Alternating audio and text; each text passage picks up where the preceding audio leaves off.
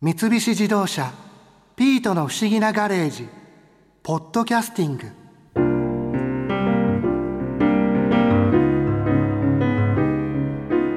マリアさんと仲直りできたのは良かったけどやっぱり僕空手でもして体も心も鍛えるべきかな。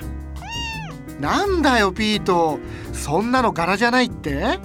いやそりゃ分かってるけどさ。今日女優の武田里奈さんがガレージに来てくれて空手のこといろいろ教えてくれただろう。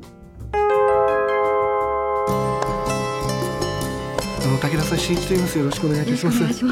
武田さんあれですよね、はい、あの何年前かに、はい、あのテレビの CM で、はい、瓦を頭で割られてたのあれ武田さんですよね。はいそうです。やっぱりそうだ 武田さんはそのもともと空手はやってたんですよね。そうですね。10歳の頃から空手をやってます。今も続けられてるんですもんね。今もはいやってます。それこそ黒帯の二段を持ってるんですよね。はい、はい、そうです。僕黒帯に段があること自体も知らなかったんです、でもよく言われますそれ。なんか白帯黒帯なのかなと思ってたら、もう結構ね白水色紺緑とか積み重ねて黒になってそこから1段2段法2段3段法っていうのがまだまだ先が結構細かくあるんですね。そうなんです。一段二段二段歩っていうのは二段の一歩手前ああ。それは試験をいろいろ受けていくっていうことなんですか？す型の試験だったり、うん、まあ黒帯になってくると演舞とか組手とか、いろんなまた試験が増えていくんですけど。うんはい、それこそなんか空手って型を見せたりとか、はい、実際に戦い合ったりとか、ぶつけたりとか、はい、結構いろいろありますよね。そうですね。流派によって違ってくるんですけど。そそれが流派によって違ってくるんですね、はい、武田さんがやられてたのは、はい、なんていう流私は琉球少林流空手ですね。琉球の。琉球少林空手、はい、そうなんです。沖縄っていうことなんですか？沖縄のはい。月神会っていう道場に通ってます月神会。はい。月に心に会これはまたその琉球少林流の中にまた分かれてくるってこと、はい、なんとか会なんとか会っていうのがたくさんあって。ああ、はい、そっか。それによってまた道場がいくつもあって、はい、この月神会も日本全国にやっぱりあるんですか、はい、日本全国とあと海外の方にもあります。あるんですね。はい。そうなると空手って、例えば流派があっ、はい、流派の下にその例えば道場があるじゃないですか、はい、かなりそのいろんな要素によってちょっとずつ変わってくるものなんですね、はい、そうですね。試合のルールの違いとかももちろんありますし、うん、型もちょっとずつ違ったりもしますし、はい、あと私のその月神会だと、親子空手っていうのがテーマにしてたんですね、親子空手。そうなんです、子供が習ったら大人はただっていうそれに惹かれて最初父と弟が入っていて、なるほど。一緒に習うっていうで,、で親子型とかがあるんですね。親子型そうなんです、親子で型を披露するんですけど演舞するんですね、一緒にっていうことですか？そうなんです。息を合わせて親子同士で争うっていうえこれはじゃあそっか月神会の中ではそういう大会があるっていうことなんですね、あ大会の中に型組手親子型とか団体型とか、うん、はい、いろんなに分かれていて。そっか。武田さんが実際にその空手を習われてて、はい、その大会とかにも出られてたんですよね。そうですね。大会も出ていました。そういう大会っていうのは、はい、そのいろんな例えば型であったりとか、はい、それこそその組手であったりとか、はい、いろんな種目があるんですか？はい。型組手が基本で、うん、私は型組手を出てますいつも。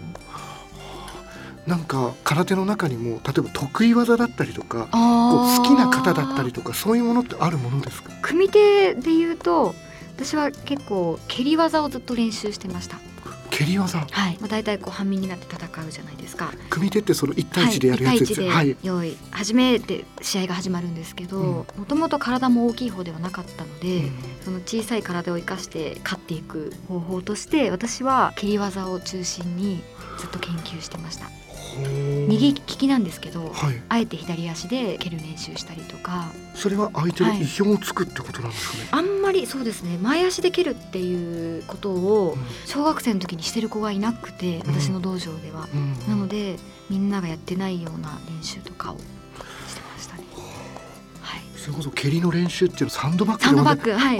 ミットですね。あそっか持ってもらったミットもずっと蹴るみたいな、はい。ひたすら蹴り続けるみたいなことですよね。あとは私はもうとにかく打たれ強くなりたかったので お父さんとか弟に、はい。とにかく体中を蹴られるっていうのをやってました。3分間受けるだけみたいな。ええー、はい。すごい嫌じゃないですか。いやーそうですね。全身あざだらけで。うわー。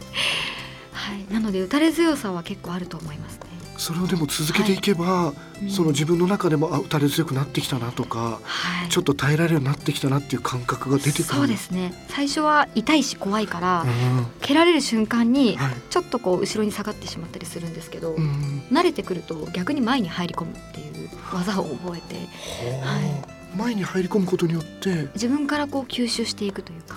あその蹴りだったり、パンチだったりね。衝そういう受け撃方衝撃を学んでいったり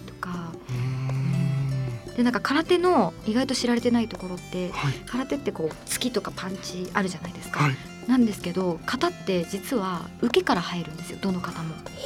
最初攻撃から入らないんです。あ殴るとか蹴るよりもそれを受ける、受けから入って攻撃するんですね。でそれってやっぱすごいことだなと思って絶対に自分から手を出してはいけないってもちろん教わってますしうん。本当に誤信のものではあるので。手出しちゃダメなんですね。あ絶対ダメですね。えー、最初に言われます。まずは。喧嘩とかも絶対ダメっていう。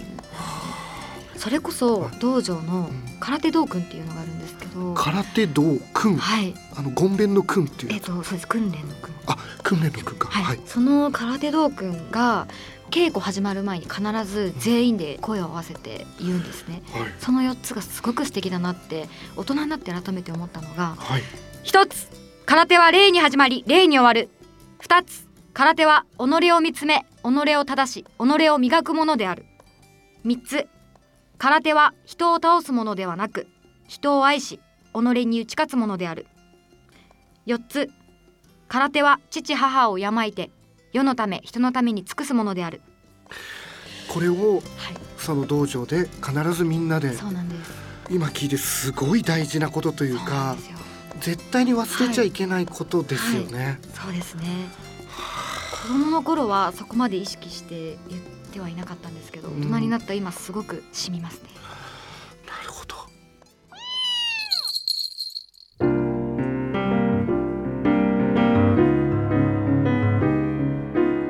空手を指導する武田里奈さん。凛々しくてかっこよかったな。僕も武田さんみたいな綺麗な人が空手を教えてくれたらやる気出しちゃうんだけどな。あーまずい。こんなことマリアさんに聞かれたら瓦みたいに割られちゃうな。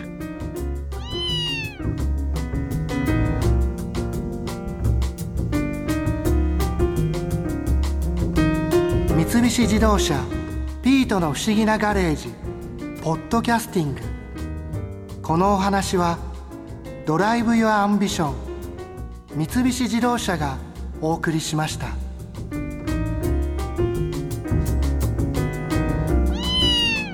ここで耳寄りなお知らせです。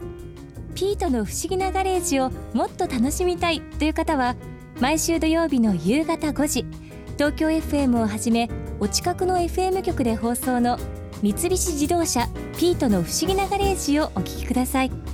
外に出かけたくなるとっておきのお話満載でお届けしています。